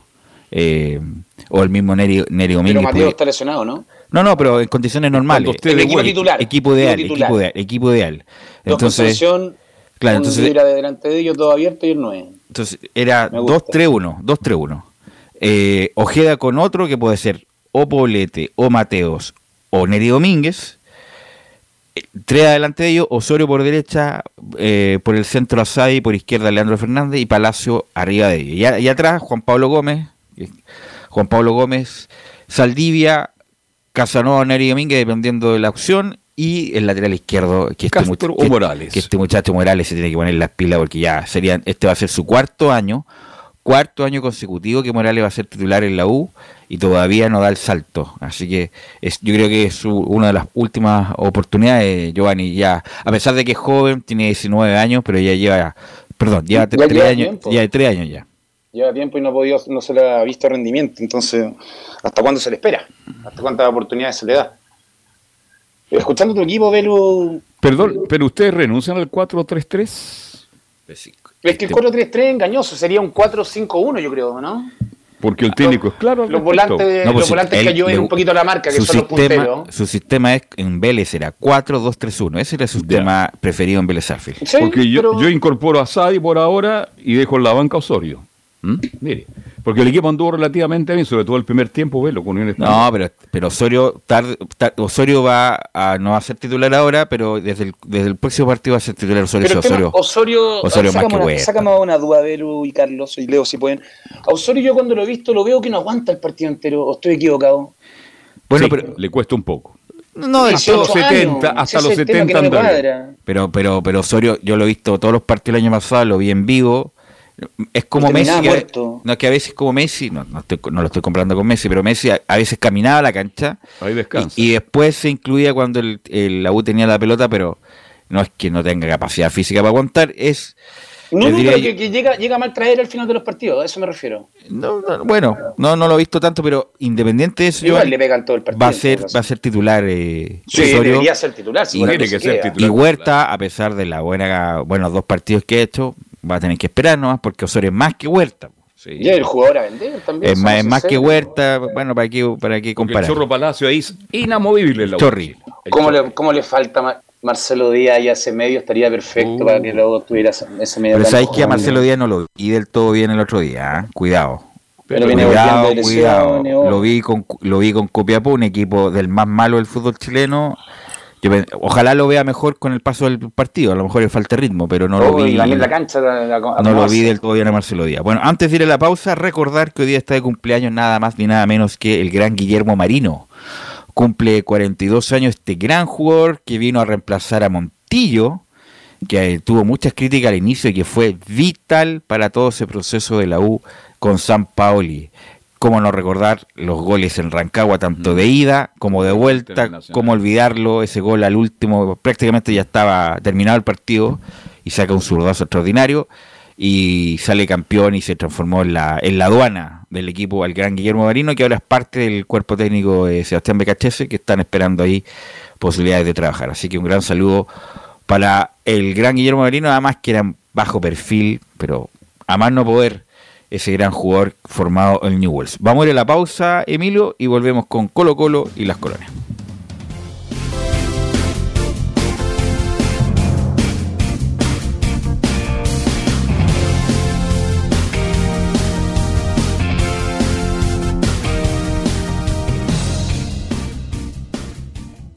Radio Portales le indica la hora.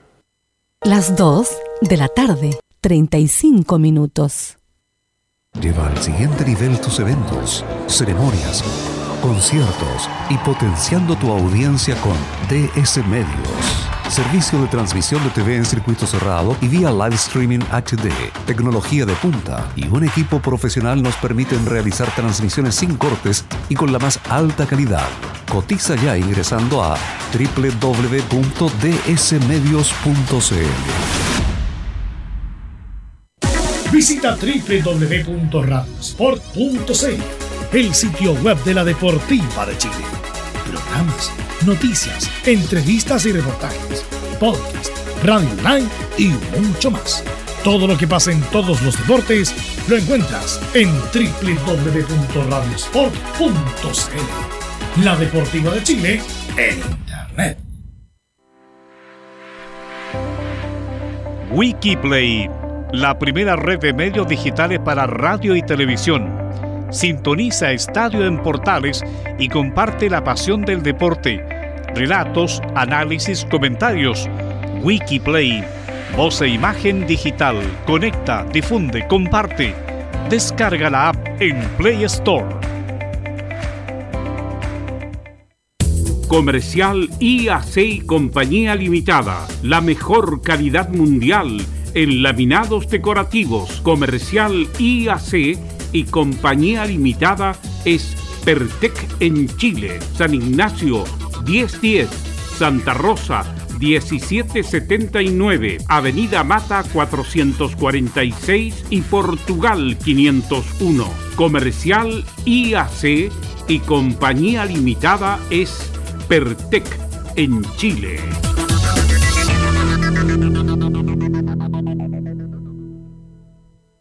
Desde todo Chile. Desde todo Chile. Y para todo Chile. Y para todo Chile. Portales Digital está en todas partes. www.radioportales.cl Un acercamiento electrónico a todo lo que pasa en el fútbol. Escuchas Estadio en Portales en su edición central.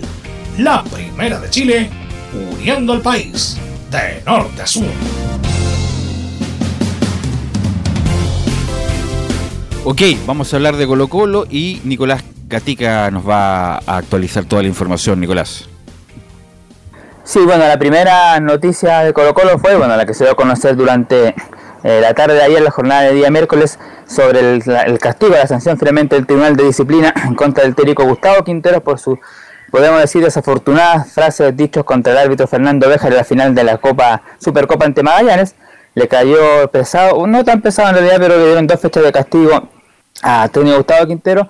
Quizás podría decirse sí pesado por el momento en el que está, que seguramente necesitaba más al técnico ahora, pensando, pensando que no ha sido un buen inicio de campeonato con, con siete goles en contra en dos partidos, con la goleada frente a O'Higgins de Arancagua, con la necesidad que tiene del lateral y del, y central y también del 9, porque tampoco se generó muchas ocasiones de gol. Y claro, le, dieron este castigo de dos fechas entonces que se va a perder los duelos ante Ñublense el próximo lunes y ante Huachipato el domingo de la próxima semana, visitando ya también el estadio CAP de Talcahuano. Así que esa es la, la primera eh, noticia lamentable para Colo Colo y para Quinteros.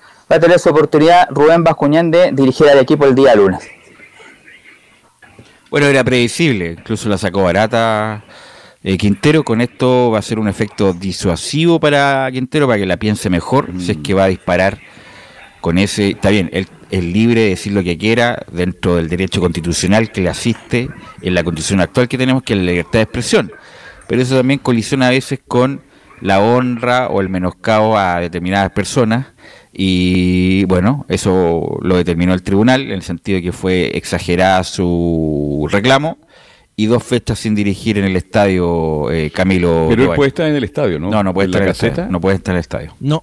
Cambió el reglamento. Sí, no entonces. puede estar en el estadio. No Porque- puede, no puede ir. Ya, porque un tiempo atrás podía estar en la caseta. No, pero hace tiempo que No. ya no está esa norma. ¿Mm? Lo de la lo ve de la con- casa, lo ve de la casa. Y, y- llama, por, llama a, a su ayudante técnico y le da instrucciones al medio tiempo. ¿Mm? De hecho, lo de la caseta, Carlos, cuando recién justamente lo expulsan, ahí está, ahí podía estar también justamente eh, en el momento. Eh, pero claro, ahora eh, sí, lo sacó porque se hablaba de cinco fechas en algún momento, así que dentro de todo salió, salió bien Dos eh, fechas. Quintero. Dos fechas, sí. Pero está bien que lo sancionen, Carlos, para que, para que Sí, cierre la no, boca. no. Hay que ser sinceros, esa es la palabra. Pobre cuarto árbitro. Justamente a con los todo, tres minutos todo. lo tiene loco Quintero No, pero todos los árbitros en general. Pero un efecto disuasivo, Camilo, para que no hable más, no, no se pase de rosca.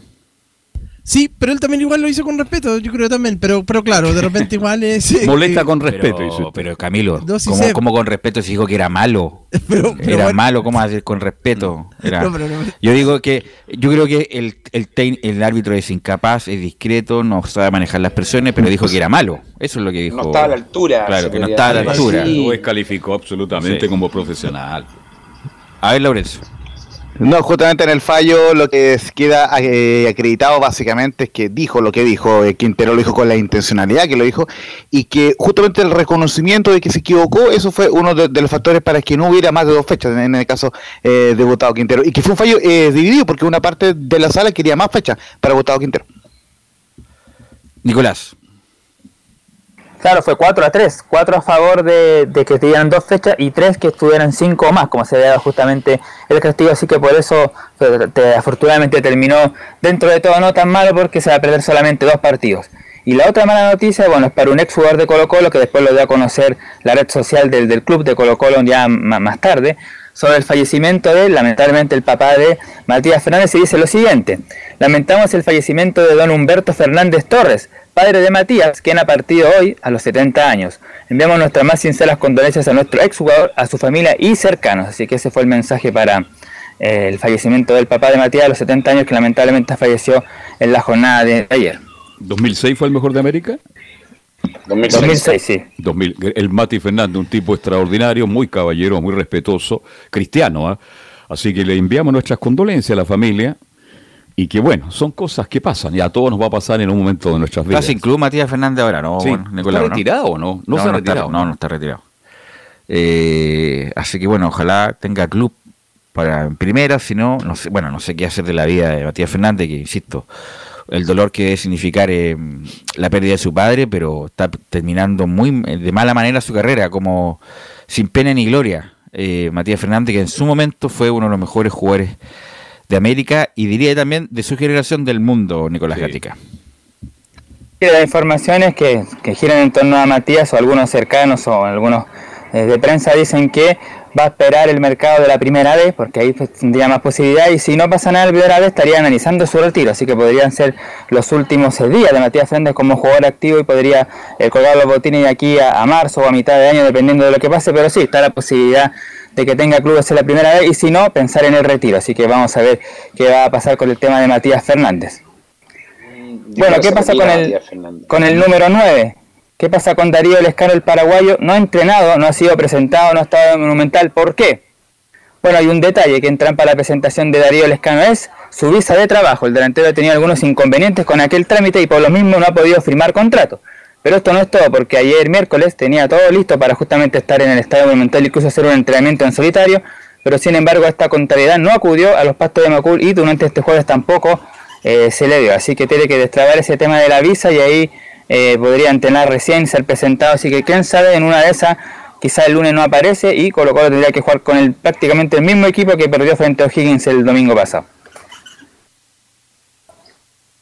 No tendrían ahí al 9 tan ansiado para ese partido, así que no se soluciona ese tema. Cano y sea titular en el primer partido. Sí, pues si está recién. pues, ¿Cómo ni- va a echar de titular? Ni, ¿Cómo ni va a- conoce ni a Y los menos si no compañeros. entrenó Ni siquiera ayer debe ni ser día. citado, pues, viejo. No conoce nadie, pues, tiene que ir de a poco Y Lescano. aparte tiene todo entrenamiento menos, ¿no? Tiene una semana, dos semanas por lo menos. Y tiene que cumplir con la formalidad, pues si todos tienen que cumplir con la formalidad, aunque aunque la verdad cada vez menos se cumple con la formalidad en, en este país, Nicolás. En nuestro querido Chile. Sí. Bueno, de hecho Fabián Castillo, el delantero colombiano, jugó, llegó y jugó el primer partido, pero eso no le, favoreció mucho porque está complicado. De hecho, tanto Castillo como el Colo Gil, que tiene Colo Colo, que prácticamente no van a estar el día lunes tampoco, así que igual el delantero colombiano es probable que, que no juegue el día lunes, ya estaría también esta ausencia, Gil tampoco. Y otro, bueno, en el tema del, ¿Qué del lateral derecho. Físicamente no está todavía, se, se resintió el sábado pasado, previo al partido ante Gil, la última práctica, tuvo un problema muscular y no se ha recuperado de eso totalmente, por lo tanto no. Es, duda para el día lunes frente a Yunense, al igual que el Colo Gil. ¿Qué más, Nicolás? Bueno, ayer fue la reunión de directorio, como dijimos, que comenzó a la una de la tarde, fue de vía telemática y justamente se aprobó ahí la llegada de este defensor eh, uruguayo, Matías de los Santos, hay que ver ahí el tema que con Vélez Arfield, cómo se desliga y todo, ese asunto, pero ya se aprobó que Matías de los Santos sea el jugador que reemplace a Milano Amor, que ayer viajó, recordemos, a España para operarse.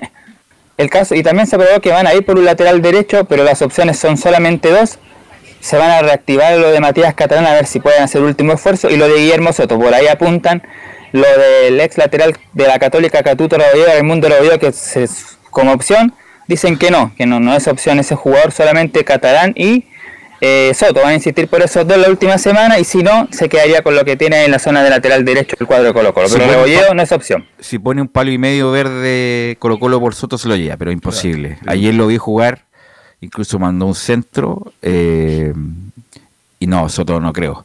Anda pero, muy bien, anda pero, muy bien. Pero, Pero ayer, ¿cómo anduvo, Velus? ¿Cómo anduvo? Bien. bien, no, Soto anda bien. Es titular, titular. Pues yo, ¿Y sabe aquí? jugar en el fútbol argentino, 20, 30 partidos titulares, Giovanni, usted sabe lo que significa, ¿no? Sí, Pero ayer- no sé, pero es que yo no lo he visto jugar de verdad. No. Ayer me impresionó un ex jugador de Colo Colo, Arreagada. Hizo Ah, un el golazo. Taquito. Hizo un Que golazo. se, que se fue gratis, que se fue gratis. Y aquí va, aquí, aquí, increíble el listado que me enviaron en la mañana. Suazo se fue gratis, Opaso se fue gratis, Arreagada se fue gratis, Cruz se fue gratis, Lucero se fue sin cláusula, Costa se fue gratis, Villanueva se fue gratis, o sea, Colo Colo perdió siete jugadores, siete jugadores que perfectamente le puede haber sacado un buen dinero o aprovechar al plantel a estos jugadores que no son menores, la verdad. Relativamente jóvenes también, ¿no? algo tiene algo tiene que hacerse una autocrítica. En otro en, en- en otros momentos uno pone el cargo a disposición después de esta de este de, de esta cantidad de jugadores increíble que se le fue a Colo Colo. Libres libres libres libres. Y ayer Arregalo incluso parece que trabajó en este periodo con algún personal trainer porque está parece Hulk. Ahora Pero hace, Arregada hace está rato se mucho había más comentado que había, se había potenciado físicamente Sí, arreglado. está- está- desde está- que ya se había decidido que se iba a Brasil. está bien armado bueno. Arregada ahora Nicolás Gatica Claro, hablando del tema de los jugadores que se van gratis, de, de lo que ha perdido Colo Colo, Joan Cruz, aunque esto no es, eh, digamos, eh, oficial, porque el, el club no lo ha oficializado, pero pero desde España medios dicen que, eh, y vamos a dar el crédito, se llama, eh, se llama el medio digital La Nueva España, dice que Joan Cruz va a jugar seis meses en el cuadro del Real Oviedo, pero es una filial del Real Oviedo que está en la tercera división española que se llama el Vetusta, claro, algo así del Oviedo Vetusta, se llama este equipo que juega en la tercera división, es una filial, y va a estar seis meses de préstamo en ese equipo y el grupo Pachuca va a ser el dueño de la carta de Joan Cruz, por lo tanto ellos después de seis meses van a ver si eh, sigue en, en España en este mismo club Vetusta o se va al Oviedo o el mismo cuadro Tuzo se va a, a utilizar a Joan Cruz o incluso se da préstamo a otros equipos, pero eso es lo que, que dicen pero desde España, eso sí todavía no es oficial, de que el jugador Cruz seguiría a este equipo del Real Oviedo, filial justamente de, del Pachuca, del grupo que va Pachuca. a jugar un equipo de liga este muchacho, en los ligas los domingos. Ah, Pero mira a los clubes, que está bien el Oviedo, un, un- un club conocido, pero se va a la filial, cuarta división, imagínate para dónde se va. ¿Velus? Sí. Sí, eh, y justamente el, el hincha eh, colocolino estaba pensando de que eh, iba a ir al Real Oviedo, al que está jugando en la primera vez, justamente el equipo- en la misma liga donde está, por ejemplo, Zaragoza de Tomás Alarcón, pero no, justamente va a la filial que está en la cuarta categoría y eso es lo que más mosquea en el, en el mundo. El que no puede ir al otro si ya cerró el libro de pase.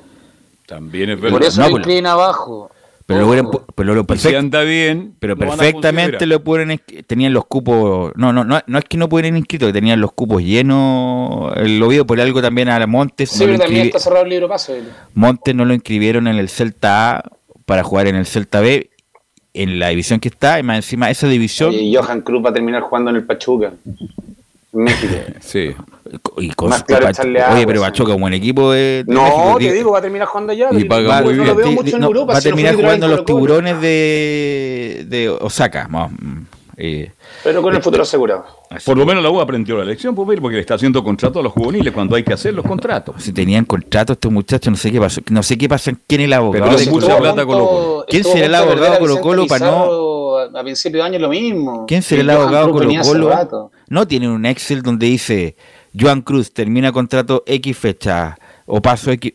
Oye, O sea, pero esa no es es la como pega lo del mínimo. abogado, esa es pega de morón, supongo. No, po, pero es que el abogado que, que trabaja con el club Me imagino que tiene esa, ese Excel para saber quién termina y quién no, para empezar a tiene que conversar. po. meterle una cláusula buena que no se vayan gratis los jugadores, si es que lo hace contrato como Lucero. La Se verdad, va se va increíble. así como quiere. Increíble lo de Colo Colo en el último tiempo, Nicolás Gatica. Lo último para cerrar el tema de Colo Colo, día jugó una amistad, como dijimos, estos típicos partidos a puertas cerradas, frente a San Antonio Unido, equipo de la segunda profesional donde dio algunos minutos Esteban Paredes. Eh, ganó 3 a 0, marcó goles en este partido amistoso eh, Leonardo Hernández, que es un canterano, Matías Moya, y marcó su primer gol, y Marcos Rojas marcaron los goles en el 3 a 0 de este compromiso amistoso. Colo Colo formó con un equipo alternativo, eso sí, con Fernando De Paul, Bruno Gutiérrez, Darko Fiamengo, Daniel Gutiérrez y Pedro Navarro, Lucas Soto, Dylan Portilla y Carlos Palacios, Matías Moya, Damián Pizarro y Marco Rojas. Y además, en el. Ah, eso, habíamos dicho que el Colo Gil y Fabián Castillo eh, prácticamente no había el día lunes. Otro que podría ser, podría ser baja es Carlos Palacio, que tuvo un choque con un jugador del cuadro de San Antonio Unido y también salió con problemas en la rodilla y también la serie de así que en una de esas también ni Palacio, ni Castillo, ni Gil puedan jugar el día lunes frente a Ñublense. ¿Es verdad que Paredes va a jugar por San Antonio Unido o no? Pero si el dueño de San Sí, no, pero, Unido. No, no, pero va a jugar- Puede, va a jugar puede con el ser el dueño, dueño de todo, pero yo creo que ya no es la hora para jugar al fútbol. Bueno, Lo que pasa, Carlos, es que se hace 10 goles bate un récord.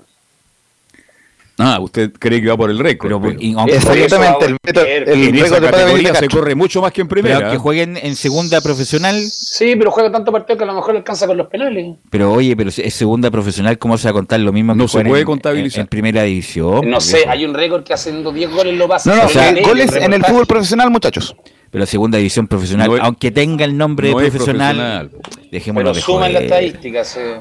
Mira, No. todo- Su- no hay suma que- por la- porque una categoría eh, profesional Los- de, mira, de la NFP, los, Perú, Perú, los luchos reyes son muy buenos, estadísticos, los pelotazos, los- pero no han hecho, tanto, no han hecho tanto mal porque contamos, Salió un cual- reportaje de pared en la tele por los 10 goles. contamos cualquier cosa, viejo. Cual- igual que con todo respeto a los goles de Pelé. Hay algunos goles que son incomprobables, los goles de Pelé. Insisto, yo digo que Pelé es el mejor de la historia, ya, perfecto. Romario también tiene muchos goles Pe- pero- comprobables. no, pero Romario de contemporáneo, hay videos, pues lo de Pelé no. pues, sí, pero más de mil. Cortaron amistosos No, también. no, por eso te digo. Entonces, Yo digo, los de verdad son los Entonces, Messi, los Ronaldo, mira, 800 en la- y lo estamos ¿Cómo va a valer lo mismo un gol que le haga San Antonio Unido a Deporte San Antonio o a, a Al que Real, hacía la U, al que hacía a Real. Cartagena o a Real El Tabo, el Tabo Unido? No, pues no es lo mismo. po. Pero bueno, así estamos. Ya, pero No te Gracias. enojes, Belu. Gracias, sí, bueno, es que- eh, gracias Nicolás, muy Es que amable. Paredes quiere ser un goleador. Vamos con De hecho, San Antonio va a enfrentar a Concepción el por- a esos equipos. Ya, Yo soy partidario que Paredes tenía que haberse retirado el día que le hace el gol a la U y pasa el chamaco y haberse retirado en Gloria y Majestad. Oye, es más, eh, Paredes estuvo a punto de salir de San Antonio Unido. ¿ah? Había un problema financiero, lo digo de primera fuente, ¿ah? Ya. Eh, pero tuvieron que aumentar capitales en San Antonio Unido para seguir y que Paredes continúe como Dueño. uno de los controladores. Bueno, vamos con Laurencio Valderrama y el informe de las colonias. Sí, justamente con el informe de las colonias y bueno, con la Unión Española que eh, habló hoy día el técnico Ronald Fuentes, se refirió obviamente en extenso al- a, lo que va a ser el partido de con el Everton de Viña del Mar, que va a ser el día sábado en el Estadio Santa Laura, así que obviamente Unión eh, va a ser el único equipo que va a ocupar el Estadio Santa Laura en esta fecha, así que por lo menos la cancha va a ir descansando poco a poco. Y bueno, en, en- lógicamente eh, se refiere en buenos términos al equipo de- del Paqui dijo que no merecía haber perdido ante Católica, recordemos que tuvo varias ocasiones de gol, bien se recordará Camilo en ese partido ante el equipo de Holland, tuvo eh, de hecho un travesaño del Sacha Saez, así que obviamente respeta bastante al equipo eh, de- del Everton, más allá de, las típicas frases políticamente correctas, pero sí eh, admite que no mereció perder ante la Católica y que pudo eh, haber tenido mejor suerte ante la Calera los dos partidos que perdió el Everton. Pero lo que nos vamos a enfocar en este informe es básicamente lo que ha sido tema, el- todo el cuestionamiento por la llegada de Tomás Rodríguez, el volante, o sea, el delantero que de pasado en la Calera, con mal paso en la U, y justamente le hicimos un par de preguntas en la conferencia de, eh, de prensa, la segunda está en portales, y la primera que vamos a escuchar de Ronald Fuente que dice lo siguiente, lo trajimos como extremo derecho a Tomás y queremos recuperar al jugador que, que- que estuvo con Juan Pablo Bosboda en la calera. Ahí lo trajimos como extremo derecho, las, las condiciones futbolísticas que tiene, que es un tipo que juega muy- de muy buena manera de forma asociada, más que con arrestos individuales, maneja muy bien los momentos del juego, cuando tiene que ser delantero, cuando tiene que ser volante, cuando tiene que seguir al lateral, eso lo trae incorporado y, está claro que nuestra visión de, de Tomás es el Tomás que estuvo en calera con Boivoda, que anduvo muy bien, y ese es el Tomás que queremos acá y vamos a trabajar para, para que se pueda hacer el Tomás de Unión Española. está integrado bien al grupo, que eso es muy bueno también, entonces la adaptación es mucho más rápida y ahora le falta ponerse a punto un poco más en la parte física para, para ya empezar a disputar eh, un puesto y ser una alternativa muy válida y muy valiosa desde lo futbolístico. Vamos a ver, vamos a conversar con él, vamos a conversar con él, ya lleva tres semanas trabajando con nosotros y vamos a ir viendo cómo, cómo se va sintiendo para, para que pueda ser una opción. Es una opción en estos momentos 50 y 50. Después de la conversación con él, que seguramente va a querer estar, voy a tomar la, la decisión si lo cito o no. Oye, atento Ronald, ¿ah? si llegara a per- seguir perdiendo, joder, dos Ya- partidos ya lo van a empezar a llamar, ya. joder, dos partidos más, él y Tomás Rodríguez van a tener que ir por otro lado. Estaba hablando de Tomás Rodríguez, ¿cierto? Sí, señor, el rubio, el puntero. Le tiene fe, ¿eh? El, el hijo de Leo. Le tiene Pensé fe. que Hakimi pensaba que estaba hablando eh, Ronald Fuentes. Pero es que aquí mi lateral derecho, pero bueno. Por eso, No, hace no, también el lateral derecho Tomás el Rodríguez. Unión debe estar expectante. Estadio lleno para ver el debut de. No, el hincha de la Unión estaba pero enfurecido. Uno en las redes sociales, cuando se anunció lo de Tomás Rodríguez, la verdad no lo podían creer. Echándole la culpa a él ya, ya se goya. Y justamente el colega le preguntaba por dónde quería ubicar a Tomás Rodríguez y nosotros como TV Portales profundizamos en, la pregunta y le, y le, y le dijimos eh, a Ronald Fuentes cómo tomaba las críticas y cómo esperaba recuperar al jugador que sí tuvo un buen rendimiento en la calera, jugó en Copa Sudamericana, estuvo bien en, en- ese momento Tomás Rodríguez con Bosboda y dice justamente Ronald Fuentes en la segunda que vamos a escuchar. Lo mejor es que tenemos una forma de juego similar a Bosboda y queremos recuperar a Tomás Rodríguez. Yo, yo creo que lo mejor que tenemos nosotros como, como cuerpo técnico es que la forma de jugar que, que tenía Voivoda versus la forma de jugar que teníamos nosotros eran muy, simili- muy similares con algunos matices chiquititos.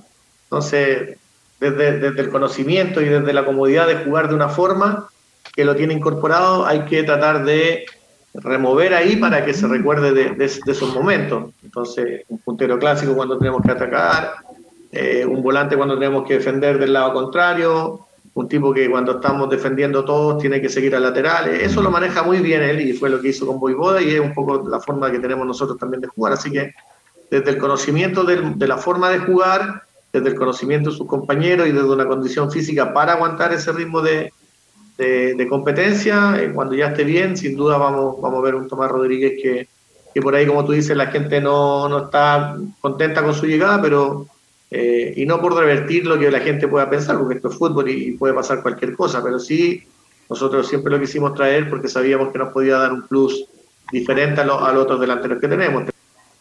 Es la misma cuña anterior, ¿ah? dijo lo mismo Ronald Fuentes. Lo Bueno, que sí, Sí, no, lo ahí, ahí- ahí, lógicamente eh, eh, profundiza un poco el tema eh, de las críticas, donde, donde no se refirió en la primera en el primer audio y, y claro, por lo menos Ronald Fuentes trata de, de defender lo que es su decisión también, porque si anda mal Tomás Rodríguez también va a ser responsabilidad de él, y él lo sabe, así que en ese Mira, sentido, para por lo menos... moderar el comentario, sí. lo de Tomás Rodríguez en la U fue un desastre. Pero al ni- al nivel fue- de Ignacio Calera, Tapia. ¿cuándo fue Era para de moderar un poco. ¿Ah? ¿Cuándo No, fue la- figura en Calera? Fue- es mi pregunta. figu- anduvo bien, anduvo bien ahí. Anduvo bien. Para lo, pa' lo que es, porque no es más de lo que ya le conocemos, ya Giovanni Castiglione. Pero cuando llega la U era banca en Calera, Calera alternativa los últimos 15 Pero fue, titular, fue titular. ¿Dónde? En. Calera. No, por mi la U está hablando. No. En la U no fue nunca titular. No, en la U nunca, jamás. No, pero cuando se va a la U era reserva en Calera. Sí, no, no, no, no era el titular indiscutido, eso sí. No era el No, titular indiscutido. esperamos tenía que, sea, que, que vuelva a ser lo que fue con Boivoda. Yo nunca lo vi bien, esa es mi pregunta. ¿O estoy muy equivocado? ataca bien y cuando el lateral sea lo, lo sigue. No, la verdad encuentro, no encuentro nada yo a... Yo no recuerdo haberle visto un partido A lo mejor acá en bueno el- Tomás Rodríguez, ¿eh? ¿no? A lo mejor en el fútbol playa a lo mejor andaría bien, pero no, aquí no, no, no le veo mucho. Lo Justamente, eh, para que, bueno, para la gente, eh, fue un, un- un valor importante, no puntal, pero un valor importante dentro de la calera de Bosboa, que fue segunda en el campeonato cuando fue campeón católica. Luego Pero no pasa pasó a la Tomás U. Rodríguez, por Sí, no, no, no, el- lógico, pero, alternativa, pero lo que estoy marcando en que la, en la Copa Internacional residual. eh, eh, anduvo bien. Si era un espectáculo, Rodríguez Lo único- Calera, muchachos, créanlo. Hablemos en serio. ¿cómo, Carlos? No, si estoy bromeando. porque- Lo No, pero se tampoco al por extremo, muchachos, porque efectivamente en la primera campaña de la calera tuvo un buen rendimiento, tampoco es collante, pero un buen rendimiento. El tema es que llega muy verde la U y ahí pasa todo lo que hemos ¿Cómo hacer comentado. verde? ¿Qué edad de tiene? la- ¿Cómo verde? ¿Cuántos Laurencio, años tiene? ¿Qué edad tiene? 25. No, que a lo que me refiero yo, que debería haber estado un par de temporadas más para que no dijeran que llegara como el hijo del Leo Rodríguez, que es lo que Seamos está sinceros, instalado en el medio. Tomás Rodríguez no debería, ni nunca debería haber firmado en la U. Ni Nunca, firmado ni justamente ni a los antes, 20, ni a los pasado, 24, ni a los mañana. 28, ni a los 30, ni a los 40, nunca. Firma porque el hijo Leo, pues Leo tiene contacto. Y porque la U la maneja fuente. cualquier persona en Y este no es por, momento. debe ser una debe ser una extraordinaria persona, sino- no es nada personal. es un cabro, pero, pero como futbolista, la verdad, deja Invita mucho que siempre un café. ¿Mm? Laurencio. Sí, bueno, eh, eh, eh, brevemente con la Unión, que también tenemos un pincelada de Palestino y Deuda. Bueno, en caso de la Unión ya vu- vuelve Ensequini, vuelve eh, Ariel Uribe, pero también será baja Bastián Yañez, que está lesionado, lamentablemente se lesionó eh, desde que venía jugando a la sub-23, así que obviamente va, a ser baja para este partido y va, a ir eh, Gabriel Norambuena, el, el jugador que viene desde la sub-20, así que obviamente van a haber algunos cambios. Entra Valentín Vidal con reemplazo de Manuel Fernández, que recibe una fecha de suspensión, pero esa doble amarilla y Espen recibía ante o sufría ante la U. Así que eh, vamos a estar ampliando con la formación el día de mañana los viernes musicales de Belgrado con la Unión Española que recibe al Everton de Viña Mar. Y, y antes de ir con una eh, declaración que nos llegó fresquita recién de, de Vitamina Sánchez sobre la U, vamos a ir brevemente con lo que dijo, o sea, más, más que nada con la confirmación oficial, porque Manuel Fernández, el técnico del Audas, confirmó ofi- oficialmente que vuelve el Lauta. Lautaro Palacio, quien había tenido algunos problemas en su anterior club, en, en- en el, No pasó Al- nada a- con el A. en el A- al, Al Atalá, ahora sí lo leo bien, de Arabia Saudita, estuvo seis meses, sí, el Al Atalá. Eh, jugó 13 partidos solamente en ese equipo eh, y no y no tuvo mayor repercusión, solamente un gol, así que bastante bajo el rendimiento de Lautaro Palacio, por eso vuelve al equipo de, de- de- del, del Audax, donde jugó 16 eh, partidos y marcó 9 goles antes de irse, recordemos, al equipo eh, árabe. Así que en ese sentido, bien bien por el Audax, que va sumando un nuevo, nuevo refuerzo y se está potenciando de cara a lo que hace Copa Sudamericana. No lo olvidamos, el 6 de marzo, partido único ante Católica en el Estadio Bicentenario de la Florida. Así que eh, mañana estaremos con la declaración de Manuel Fernández e iremos con una, sola eh, declaración del Vitamina, de Pablo Vitamina Sánchez, que no habló con la prensa, pero sí habló con el sitio oficial del, de, Palestino y dice lo siguiente, el Vita, sobre la U. La U es un equipo grande y estamos en un momento de conocimiento del rival. Bueno, la U en principio siempre un equipo un, grande, que en, los comienzos se empieza a determinar después qué tipo de torneo va a ser. Viene de varios malos últimos años y están en este momento viendo para qué lado van a ir, si van a ir a, a pelear arriba o, si se van a, a estancar mitad de tabla o para atrás. Entonces estamos en un momento de conocimiento todavía. Un nuevo entrenador, muchos jugadores nuevos, una derrota y un triunfo. O sea, me parece que nos toca en un momento todavía de conocimiento. No sé si ideal o no, porque en definitiva hay cosas a favor y otras no tanto. Todavía no terminaron de, de poder armarse o de encontrar el equipo ideal. Generalmente los entrenadores lo encuentran en fecha 5, fecha 6. Y por otro lado, bueno, al ser también un equipo nuevo, tampoco los tenemos tan vistos, ¿no? Sus comportamientos. Pero bueno, es, un, es siempre un rival de riesgo. Recordemos que Palestina viene de dos empates, así que obviamente buscará eh, salir de esa situación y lograr su primer triunfo del campeonato ante la U en la cisterna, así que obviamente eh, estaremos también con toda ¿Usted la tiene los formación. 11 Eh, palestinos ya o no? No, no, todavía falta para eso, pero sí, por lo menos vol- volvió Michael León, así que no, no se descarta que el capitán de la sub-20, de la Roja sub-20, sea titular en esta jornada ante el equipo de la U, pero lo que sí es seguro que van a ir como delanteros Maxi Salas y Bruno Bartichotto en ese importante partido ante el Romántico Viajero. Ahí estaremos con toda la previa en los bienes musicales de Belgrado este día viernes. Ok, gracias Laurencio. ¿Algo más? Giovanni Camilo. Sí, eh, a propósito de, de uno que estuvo en la Católica, Fabián Orellana, que parece que volvería a España. Sí, ah, sí, sí, también lo vi. Vuelve España al Real Madrid. No. Eh. Fabián Orellana. ¿Algo más, Giovanni? No, No, nada, hecho, están contando que va a jugar en, en la, en la liga esta que, eh, eh, que armó Piqué. Ojo con eso. Ah, puede ser, ¿eh? Puede ser. Sí, e- ese, ese es el rumor y que ya estamos a un paso de, de poder confirmarlo. ¿Algo más, Giovanni? Nos escuchamos mañana, Belu, en Ok. Viernes Gra- Musicales. Sorteo, por Gracias. buena Gracias a todos los que colaboraron. Gracias a todos los que colaboraron. Gracias a Emilio. Nos encontramos mañana en otra edición de Estadio en Portales.